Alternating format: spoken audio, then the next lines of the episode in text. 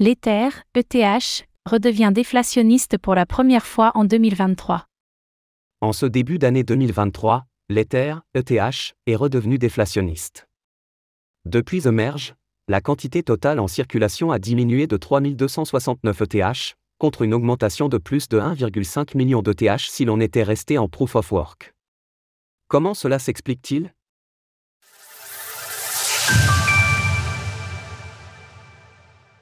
L'Ether, ETH, à nouveau déflationniste. Pour la première fois de l'année 2023, l'Ether, ETH, est repassé déflationniste. Autrement dit, cela signifie que l'utilisation actuelle de la blockchain Ethereum entraîne un burn plus important de coins que ce qui est créé pour la faire fonctionner.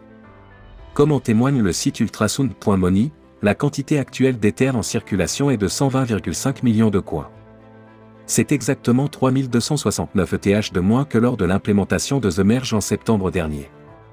Pire, le consensus de Proof of Work aurait entraîné la création de plus de 1,5 million de nouveaux ETH, soit 2 milliards de dollars au cours actuel.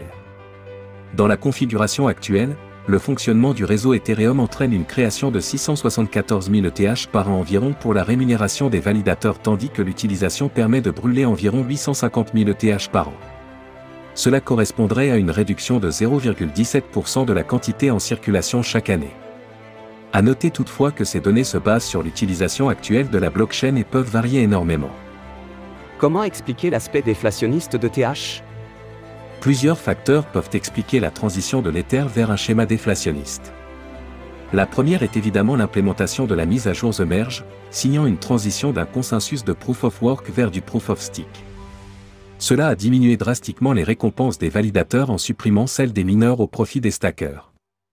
De plus, il faut noter que les volumes de transactions sur Ethereum sont repartis à la hausse depuis le début de l'année 2023.